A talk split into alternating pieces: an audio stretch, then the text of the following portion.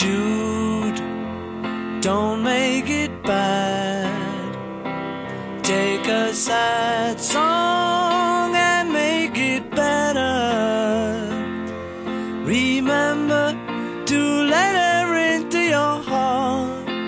Then you can 好，start. 随口说美国。呃，那么这一期就接上一期的话题。那这一期全部的内容呢，是就都关于是披头士的。那么开场大家听到的这首歌，呃，应该是中国的听众里面，应该大家最熟悉的一首披头士的歌。我看点击量也是在什么 Yesterday 啊、Let It Go 啊之前的啊，是这首 Hey Jude。那么这首歌是披头士里面的第二号人物保罗·麦卡特尼写给谁呢？写给第一号人物列侬的约翰·列侬的儿子，是为了安慰朱莉安在他父母，那就是这个约翰·列侬这个离婚期间所做。所以呢，我上一期说错了一点哈，这一期立刻纠正一下。约翰·列侬在小野洋子之前还有一任妻子，就是这个朱莉安的生母，叫做辛西亚·鲍威尔。呃，他们是六二年结婚，六八年离婚，然后六九年，或者说应该大家想到约翰列侬的妻子的，都会想到小野洋子，因为上一期说了嘛，小野洋子和这个草间弥生是被别人认为是二十世纪啊最闪耀的，在艺术领域哈、最闪耀的两个女明星。应该小野洋子的造诣应该还会在这个草间弥生之前，特别是在那个六几年的时候啊，所以呢，我们想到聂龙的婚姻啊，就就只想到小野洋子。那实际上在此之前还有一任，这个呢，你一想到这个这首广为传唱的歌啊，就立刻想到了，因为这首歌就是他的约翰聂龙的搭档，呃，也是披头士里面的第二号人物，其实和约翰列侬是同为呃创作型的成员。当然，披头士的四个人他都是创作型的成员，这个是很难得的。但是早期披头士的作品，那主要还是约翰列侬和保罗麦卡利特啊、就是主要是这两个人创作啊、那么这一首歌。很温情哈，这个看起来是安慰约翰列侬的儿子，但是约翰列侬说，其实这首歌啊也是写给他的。呃，他虽然说是和小野洋子在六九年结婚，就和他前妻离婚的时间有一段距离啊，六八年离婚的嘛，六九年结婚。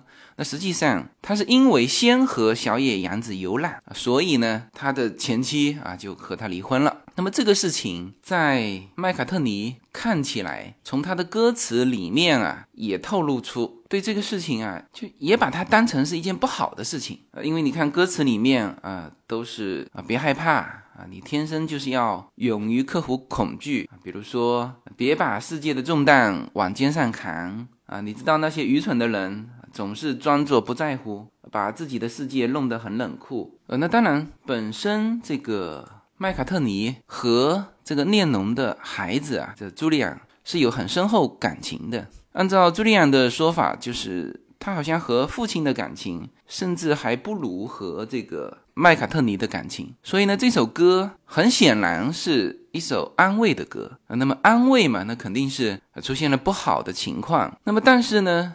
后面这个披头士的这一二号人物，七零年就解散。你看哈，他们登陆美国是六四年。我之前以为是约翰列侬被人刺杀，导致这个呃披头士的解散，就有点像，比如我们华语乐坛哈，如果说起一个乐队的话，那 Beyond 肯定算是呃最有影响力的一支乐队了。那 Beyond 的解散是因为。主唱黄家驹是呃去世了呃，所以我原来以为是披头士也是因为主唱的这个离世啊、呃，但实际上不是，他七零年，约翰列侬是一九八零年被刺杀的，在纽约被刺杀，而十年之前这个披头士就解散了。他解散的主要原因是这二位不和，就是这个约翰列侬和写给他小孩这首《Hey Jude》的这个麦卡特尼，呃，两个人到后期就。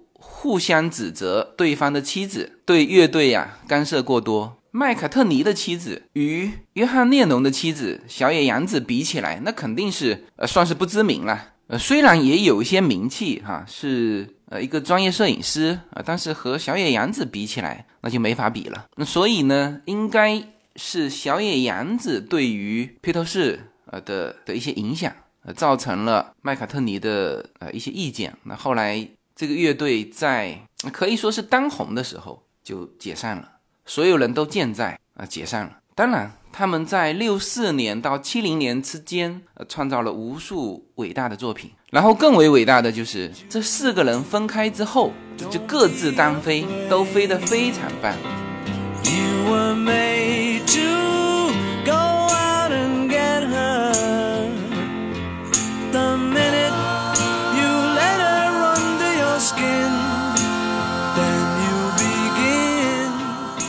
个是就是把这个片头曲给大家延展一下。呃，那么大家提起美国的这种就歌手。呃，音或者说是音乐吧，美国文化里面这种摇滚音乐，那应该大家就瞬间跳跃到记忆当中的，就扫描一遍，呃，立刻会有三个人啊，当然其中一个就是这个披头士啊，披头士我们乐队啊把它当成一个，第一个应该算是猫王啊，那么这个我是按照时间先后顺序哈，那就有很多人在比猫王、披头士和迈克杰克逊，说这。啊，这三个人哪个对美国流行音乐的贡献最大？其实完全不可比，就像去比这个唐宗宋祖、秦皇汉武啊，也没法比。呃，那么这三位呢，也可以说是生活在同一时代啊，都是在战后嘛，就是二战之后，然后他们的受众就是当年他们的铁粉都还健在啊，这个很重要哈。你看我有的时候在看那种什么华纳。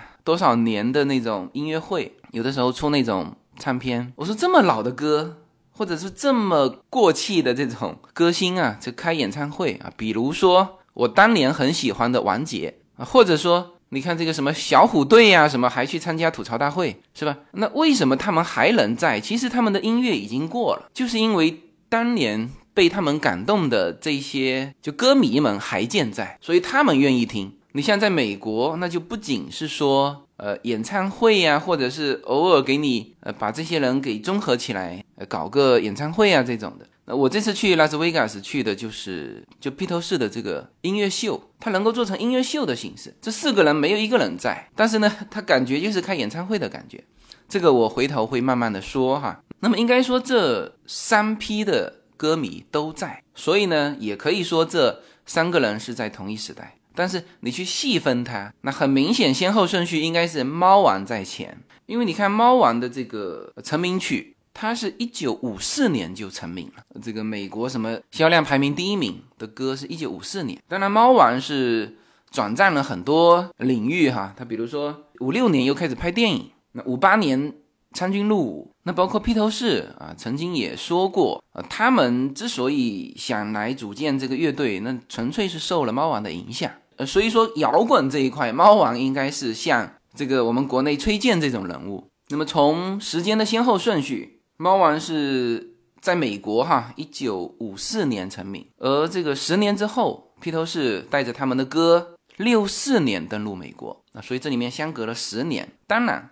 猫王是一九七七年去世的，那么他在去世之前还有参与这个呃这个音乐创作，还有参加各种的演出，就算他的活跃期应该直接可以算到七七年。那么这个是跟披头士的这个活跃的年份是覆盖上的。但是呢，披头士是非常尊敬这个猫王，就把猫王尊成前辈。那么也就是说，猫王在前啊，披头士在后。那么还有一个就是迈克杰克逊。那迈克杰克逊大家都很很熟悉了，零九年才突然去世，那也是因为这个药物中毒嘛。那么从出生的年份，那也是有差别的，他是五八年才出生，而猫王和披头士的这个这几个，披头士基本上都是四零年出生的，约翰内隆是四零年出生的，而猫王是三五年出生，虽然只虽然隔了五年，但是这个应该算是同一时代，就是就猫王更快。猫王也算是非常早就成名，是吧？等于是十九岁就成名。人家说披头士这几个都是二十一岁到二十四岁的小伙子啊，但是一下子就被他们的这种青春给征服。那实际上猫王也很青春，他成名的时候怎么连二十岁都不到？但是迈克杰克逊就很明显是后一代的人。迈克杰克逊甚至娶了猫王的女儿，有了三年的婚姻，后来分手了。那这就很明显是第二代人了。那。当然，这个杰克逊把猫王和披头士都是尊为前辈。比如说，杰克逊和披头士当中的麦卡特尼还共同创作过一首歌，比如说《The Girl Is Mine》，还有什么《Say Say Say》啊这种。呃，杰克逊也翻唱过披头士的很多歌。那么，披头士呢？啊，也在各种的公开场合是非常推崇猫王。比如说，他说过：“猫王之前我们一无所有。”那虽然说他们后面有一些重叠，实际上看起来是竞争关系，但是属于那种英雄惺惺相惜的那种关系。猫王也唱过披头士的歌啊，猫王唱过披头士的这个《Hey Jude》，所以他们是细分时代啊，也是时间上有先后的。而这几年。呃恰好这种社会发展的非常快，呃，那么你去看猫王的这个这个音乐，呃，应该说猫王给给这个摇滚打开了一扇门啊，他算是摇滚第一人。那披头士呢，是把摇滚带到了一个前所未有的高度啊，就像这个约翰列侬说漏嘴的那句，呃，被人吐槽的那句，说我们比耶稣还受欢迎。那么到迈克杰克逊的时候呢，电视出现了啊，就是那种 MTV 的制作。然后他把那个舞蹈啊，太空舞啊，什么什么太空漫步啊，这种带进来，就这个又是完全不一样的，就是这种团队制作。而披头士那还是你看他们之前的也没有什么 MV 啊，就大量的就是他们四个在台上唱啊，那就是更适合音频来听啊。你如果说叫视听感受，那就是迈克杰克逊的时代啊，那这个是跟时代不同有关的。在迈克杰克逊的年代，他正好这个美国音乐啊开始进入中国。披头士就是非常热的时候，那时候中国还没开放嘛，就是中国是一个巨大的市场。那你如果单算影响力和唱片销量，那肯定是迈克杰克逊大。那这个也是时代的问题。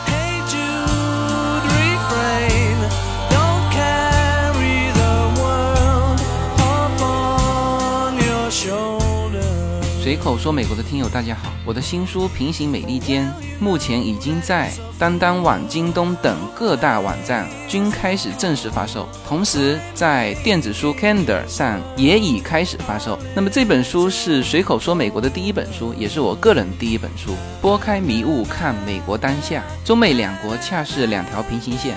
只有穿梭其中的人才能看清一切。希望大家支持这本书，现在就可以立刻在网上下单购到这本书。谢谢大家。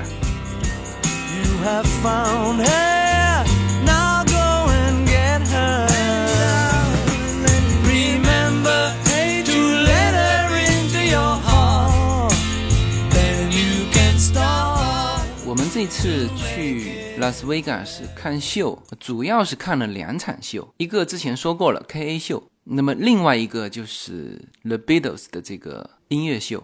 当然，这个拉斯维加斯还有很多的秀，比如说大家说到的那个欧秀，呃，那也是，呃甚至它的排名有可能还在这 K A 之上。但是基本上 K A 秀，人家说是只有两种秀嘛。啊，一种是 K A 秀，还有一种是比不上 K A 秀的秀。所以这个欧秀和 K A 秀是公认的这个最应该看的秀。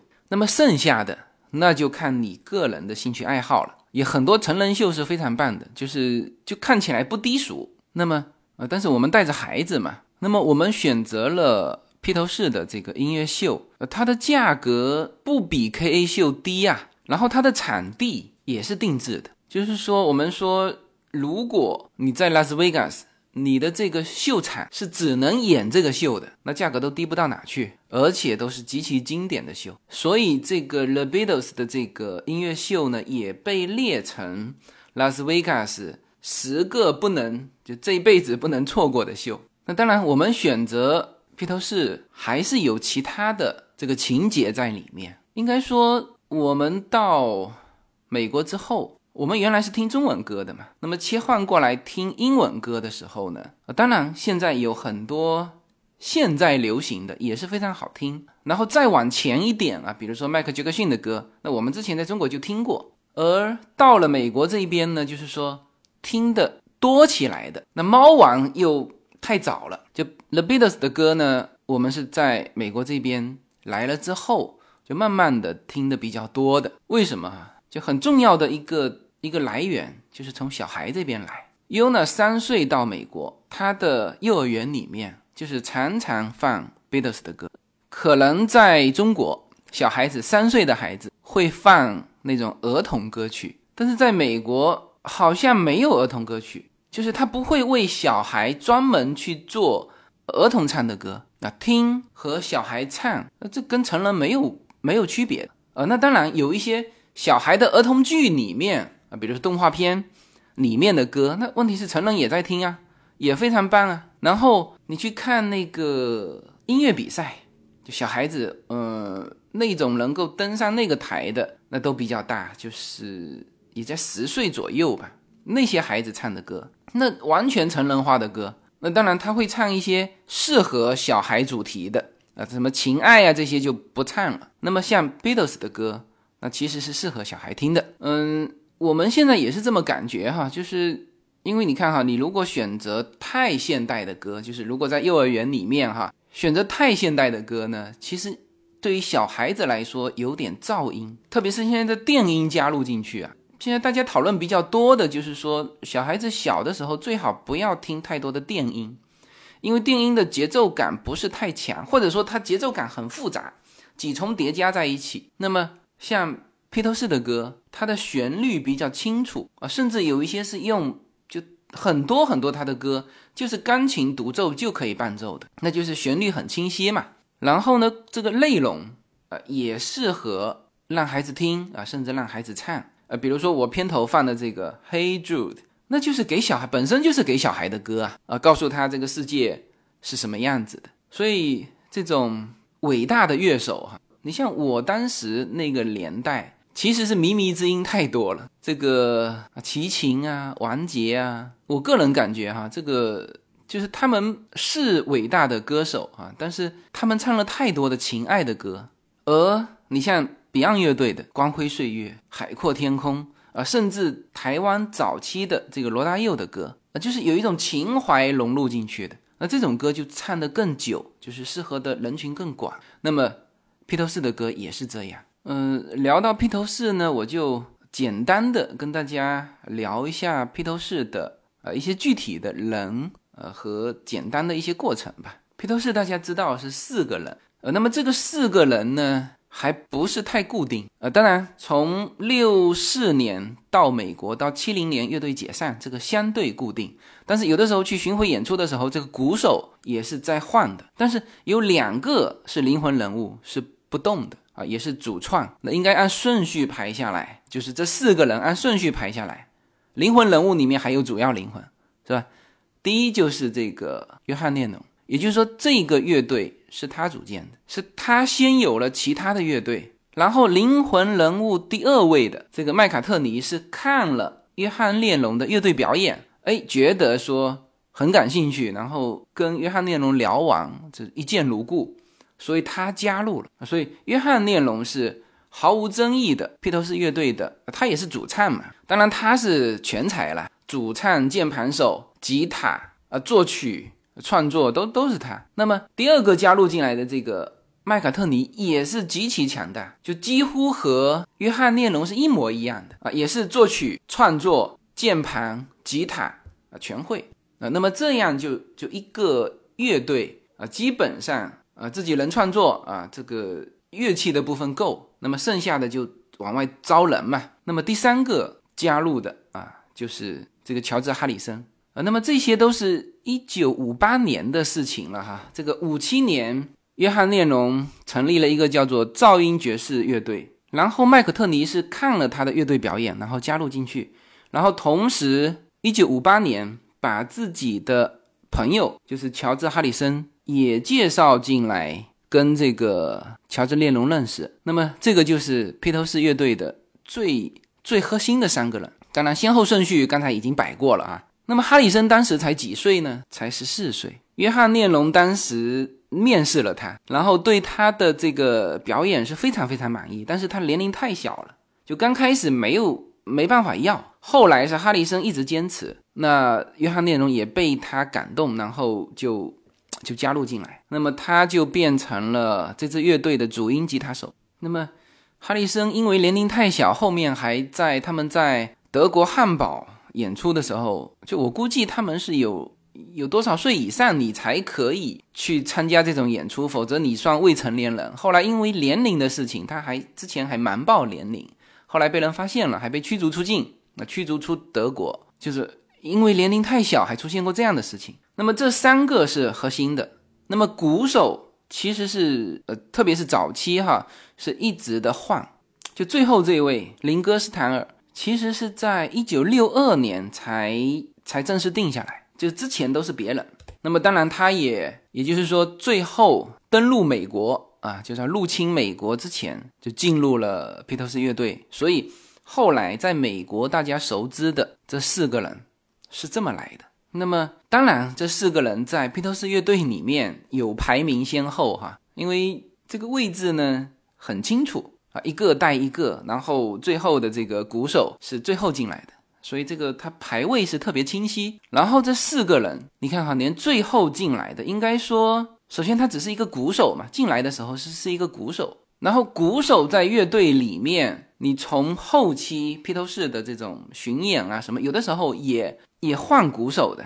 你看哈，你去把这个乐队成员的这个名单拉下来，主要成员就是刚才说的这四个。约翰列侬、保罗麦卡特尼啊，约翰列侬和保罗麦卡特尼是一模一样的这个担当的这个职务啊，主唱、吉他、键盘，这是约翰列侬。麦卡特尼也是主唱、吉他、键盘，他还加了一个鼓，有的时候偶尔还上去打打鼓啊，贝斯。然后就是乔治哈里森是吉他和主唱，那么最后这个林戈斯坦尔那就是就是打鼓的啊。应该说除了林戈斯坦尔之外，其他三个。在披头士里面，就是乐队本身里面都可以唱啊，都写着主唱、吉他，然后音乐创作。哈里森也写了很多歌啊，也就是说，林戈斯坦尔是披头士里面最弱的，而且是最迟进来的。应该说，在他们最辉煌的时间，大家都知道他是就最不重要的人物。那我们来看一看他的这个介绍：林格斯坦尔是一名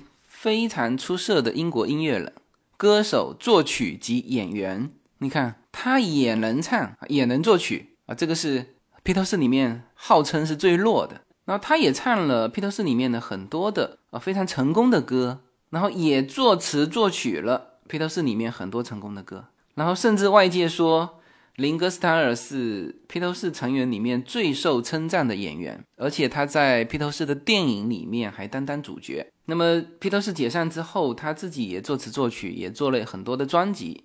也是获得了很多成功啊！关键是这个家伙活得还蛮长的。他是我们知道披头士乐队现在哈还健在的有两位啊，一位就是这个第二号人物，就是这个保罗麦卡特尼，他还在。就是你只要命活得够长啊，那他现在是很富有的啊。之前披头士不是七零年解散了吗？后面他自己还成立了乐队，叫做羽翼时代。然后他是英国国内最富有的人之一。二零一三年说他的资产应该超过六点八个亿英镑啊。那么这个就是这个保持身体健康是多么重要哈。你看，第一个过世的是最重要的这个这个约翰列侬。那么他的过世呢，当然就不仅象征着这个披头士的解散，而且就象征着这个时代过了嘛。那么第二个去世的就是当年最年轻的这个哈里森，十四岁就参加披头士。是吧？你看，他是一九四三年的，披头士席卷美国的时候，六四年，二十一岁。列侬说：“我们是比耶稣更受欢迎的人的，我们就含了这个哈里森，二十一岁。很可惜，零零一年去世，好像死于癌症，好像。那么健在的，目前健在的这两位啊，那当然年龄都很大了。这个麦卡特尼是一九四二年，斯坦尔年龄更大，是四零年的。”就是他们就是二十一岁到二十四岁嘛，你看四零年当时入侵美国的时候啊，我们说的就文化入侵哈，都是二十四岁。那么哈里森是最年轻的二十一岁，所以这就是这个披头士的这四个主要成员，就是每一个拉出来都牛到一塌糊涂，然后自己都多多才多艺，就是有些他是就靠组织嘛，比如说如果你说好披头士乐队。靠这个呃，约翰列侬或者是这个麦卡特尼作作曲去挑这个头，然后后面的都是跟着红的。那解散之后，这些人就啊，一定是就叫过气了嘛？但是没有，就每一个人都发展的很好，也都有很成功的作品。在这个披头士解散之后，没有什么能够阻挡，没有什么可以阻挡对自由的向往。大家好，这张专辑的播出时间是每周一周五的下午，每周两期，不见不散。现在大家除了收听我的音频节目之外，还可以加入我的微信公众号，公众号的名字是无限空间，这是一个。跨越中美的自由连接的社群，大家可以通过这个公众号找到您所在的城市或者是您喜欢的微信群，加入随口说美国的社群。同时，也在这个公众号里面啊，已经建成了随口说美国的 IP 矩阵，名字叫做星辰大海。在这里面呢，大家可以听到更多的跨境主播为您分享的更多的跨境内容。当然，您如果希望随时能够追踪到随口说美国的各类信息。您还可以登录新浪微博、今日头条、抖音去搜寻“随口说美国”。移动互联网的神奇之处呢，就是可以把同类的人拉得很近，让我们勇敢开始，活成喜欢的那个自己。好，那么最后这个环节呢，来聊一聊披头士对美国音乐的一个影响。呃，我之前看到一篇文章说。披头士并没有引起美国的音乐革命，呃，然后说披头士在一九六四年二月份开始的美国音乐革命历程里被后人赋予了过分的意义想象。呃，这个这个文章首先哈，它是用来抵抗那个当年说的叫做英伦入侵啊，就是披头士是六四年二月份登陆美国，然后呢这个。这个当年还是有猫王健在的这种这种美国美国乐坛上，那么这四位年轻帅气的小伙子啊，那是几乎很少一片。就披头士的歌可以占据金曲排行榜榜单，是能够占据他前五位啊，就是都是他们的歌嘛，能够占据几个月的时间，这种事情是从来没有发生的。然后之前还嘲笑过披头士的一些美国的媒体。就完全不知道说什么了啊！所以那一次就是披头士带来的这个音乐被称之为叫英伦入侵啊，也被称之为叫披头士占领美国。那么从六四年一直到七零年披头士解散，一直到后面啊，包括披头士这几个单飞的这些人啊，以及就滚动传唱着他们当年的这些歌，其实最重要的就是那一代人的。内心里面留下了就非常深的一个印记。呃，他们是六四年登陆，呃，六四年二月份。而大家记得那个，在此之前发生了一件美国非常大的一件事情：六三年十十一月份，肯尼迪遇刺，就是美国人民正好那个时候陷入巨大的伤痛之中，而披头士的到来就一下子把就美国人民从这种悲痛当中。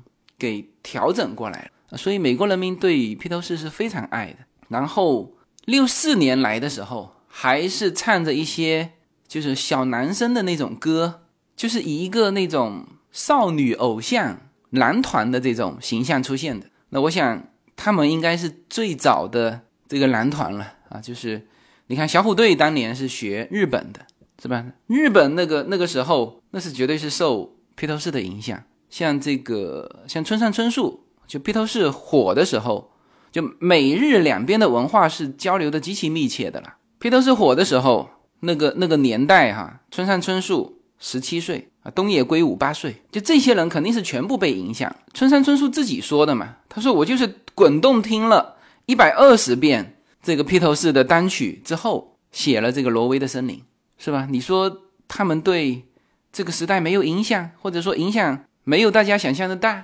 当然早先登陆的时候是这种就男团形象、少女偶像，后期他们随着创造的一首一首新的歌，呃，它这个主题就从原来的这种小情调变化了，变成一种大情怀，比如说反战，比如说对未来的这种积极的一种人生，啊，一直到七零年解散的时候，最后一个作品《Let It Be》都是类似。海阔天空这种的这种的大情怀是吧？当然，我看了一下那篇文章哈，它是用来抵抗这个说英伦入侵的这个这个说法的。然后他说，呃，其实披头士的乐风早已经就有了，就他们不是革命性的，就是就创造了一种风格，他们只是把蓝调摇滚推到了这个叫叫无以伦比的这个最高点。然后也列了很多数据嘛，比如说蓝调和爵士在美国来说是。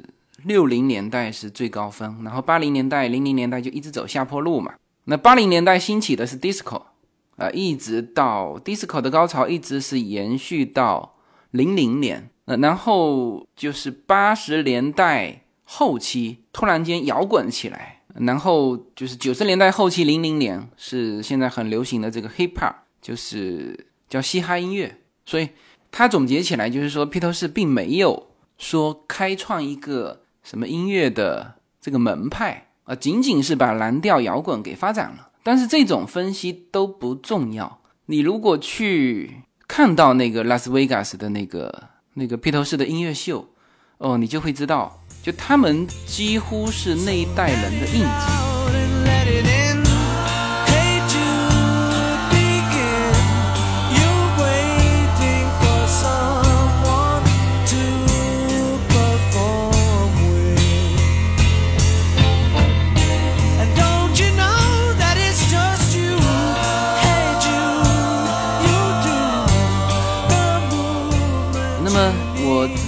过一期文化的话题哈，叫做残酷并无奈的文化竞争。呃，很多人听完之后做了很多延展的想象。其实这种大趋势的东西，就是我们个人去怎么想，其实根本不重要。你看美国的文化里面呢，它有一个词叫 popular，就是流行。那么相对呃一些古典的东西。那么，在美国的文化里面，把这个流行是看的是非常重要。就他不用去技术分析说，哦，这个这种流派是从什么时候开始的，是吧？比如说披头士的呃乐风啊，那是猫王开启的。那猫王从哪里开启的呢？是吧？猫王是从早先的早先玩蓝调的全是黑人，蓝调和爵士的全是黑人。那么猫王应该算是白人里面第一个玩这个。啊，这种蓝调乐风的，那这些不是不是太重要。这重要的就是披头士能够唱出《Hey Jude》，就是只要有一个人在一个广场上起一个头，就有几万人跟着唱。我在视频里面看过这种场景，是吧？这就叫 popular，就受欢迎、广为传唱。那么，那么这个我觉得是重要，就你能够把这种东西推到一个高点，那这个作用也是非常大的。你看我们的我们的京剧啊，现在一直说保护啊，怎么传承啊？那么当年是什么？当年也是 popular，就也是非常流行的，是吧？京剧的那些腕梅兰芳，是吧？和现在的那种大明星有差别吗？完全没差别，和这个披头士也没差别，是吧？你再往前推，什么明清小说、元曲、宋词、唐诗，这个全是当年的 popular。然后每一个年代还都不一样，然后有一些东西丢了，那丢了就丢了，所以我才说叫无奈的文化竞争。但是现在因为扁平化了，所以你不可避免的，你披头士的歌，或者是别别说披头士那么远了，迈克杰克逊的歌是吧？那也是红遍整个中国。那美国这边呢，那是就是美国这个大市场是吧？六十年代有英伦入侵，披头士这一批人。这个之后也还有韩流啊，是吧？你像这个韩国的这个流行文化，那个骑马舞，奥巴马在办公室里面也跳那个骑马舞啊，是吧？就是整个这个世界，它的这个文化的流动是扁平的，呃，你只要传播存在，那么世界肯定是同步的啊，只是说某一些地区会慢一点啊，比如说你从当年来说，那中国是慢半拍的，所以披头士在中国就是比迈克杰克逊，迈克杰克逊的时候，那。可以说后期啊，几乎是同步的，是吧？你只要认可这个世界是平的，那它就存在文化竞争。那么应该是一四年的时候，中央电视台有专门，你现在去网络上查，应该还能查得到那一期的，就白岩松和刘欢的一个一个节目，就是纪念这个披头士占领美国五十周年。那个时候他们就在反思，当然他们主要是反思中国的音乐。也延展到中国的文化，然后就是也提到这个这个年轻的受众，提到怎么做中国的原创音乐，然后怎么让年轻人喜欢，然后也这个理了理就中国原创音乐的发展啊，从邓丽君开始，也进行了一些思考。那么那期节目播出之后呢，呃，倒是有两个观点，呃，我还是非常赞成的，就是一个呢，就是传统文化到底是什么？传统文化就是一个过去式，我们现在呢，可以在它上面叠加东西啊，它是一个非常好的一个宝库。我们需要用到一些材料的时候，文化的材料的时候，呃，一些元素的时候，我们可以可以从这个宝库里面去汲取。但是你不能把这个东西说完完全全说原汁原味去去现在再去流行一遍，这是做不到的啊！一定是改良初心。那你从音乐的角度看，你从猫王、披头士和迈克杰克逊，你看得非常清楚，因为技术也在进步啊。披头士比猫王，其中有一个非常显著的，就是他是以一种团队出现，他就是这种少女偶像。呃，当然，猫王也是少女偶像哈，但是他是四个人，就是以这种男团、女团的形式出现。那中国现在不是也一零一女团吗？然后后面是有这种就经纪人、制作人在在推动的。你比如说披头士里面有一个叫做乔治马丁的，那他就是制作人的身份啊，他被称为第五位披头士，是吧？那么到迈克杰克逊的时代，那就是 MV 盛行的时代了。就舞蹈融入进去，是吧？他们，你可以说他们都在玩一样的东西，但是他们谁会去把之前的东西原原本本再搬过来，都是往上叠加，呃，叠加成就是现在的受众市场更喜欢的东西。呃，那么在那期节目里面呢，可能很多人还是纠结在一个。